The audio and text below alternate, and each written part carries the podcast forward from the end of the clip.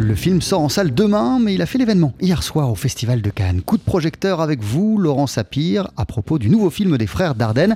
Le jeune Ahmed, bonjour Laurent. Bonjour, un petit monstre devant la caméra. Il ne paye pas de mine pourtant ce jeune Ahmed avec ses lunettes d'intello, son regard empreint de douceur et ses traits potelés hérités de l'enfance. Et voilà, et voilà qu'il tente le djihad à 13 ans. Un mini djihad plutôt, hein, dans cette bourgade de Belgique où un imam radicalisé lui a mis des saloperies dans la tête à propos d'une prof de soutien scolaire. C'est une pécheresse, une impure, une mécréante. Elle n'enseigne pas l'arabe comme il faut et en plus, elle couche avec un juif. Les frères Dardenne face donc à l'islam radicalisé. Oui, c'est d'ailleurs la première fois que les deux célèbres frangins belges se confrontent à un sujet politique au sens explosif du terme, eux dont l'œuvre était jusqu'à présent surtout axée sur le social. On les sent bien désemparés en tout cas face face à un parcours aussi buté que celui de l'adolescent qu'ils filment. Et c'est ce qui rend d'ailleurs leur film si beau. Que faire de ce petit monstre? Comment traduire dans le langage des Dardennes, le langage du cinéma, donc ce qui fut leur chagrin, leur colère quand les crapules djihadistes frappèrent l'aéroport de Bruxelles en mars 2016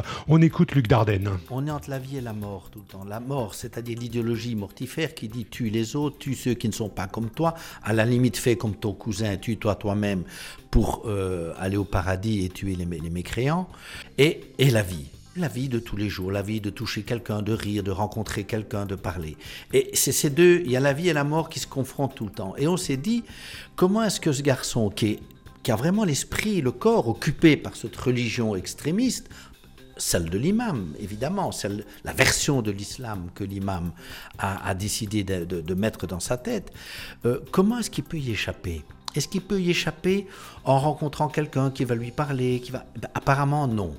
On s'est dit, nous, il faudrait que ce garçon passe par une expérience surprenante, extrême, qui peut-être pourrait le faire changer.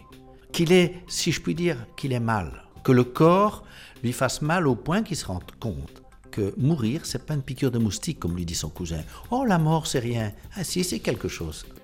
Le film, du coup, se résume à, toute une série de visages féminins. Euh, la mère, la prof ou encore une petite campagnarde rencontrée dans une ferme surveillée par des éducateurs. Des visages féminins qui se succèdent pour donner une dernière chance au gamin, pour qu'il enlève ses lunettes de manière à ce qu'il ne sache plus ce qui est pur ou impur, entre guillemets. Mais bon, Ahmed ne veut rien entendre, même euh, à son tartuffe d'imam, il fait peur. Alors quand on connaît le cinéma des Dardennes, on imagine qu'un tel parcours euh, serait propice à des tonalités sombres. Eh bien pas du tout, le jeune Ahmed, c'est d'abord des couleurs vives, un bleu presque pastel, du soleil et des champs de blé.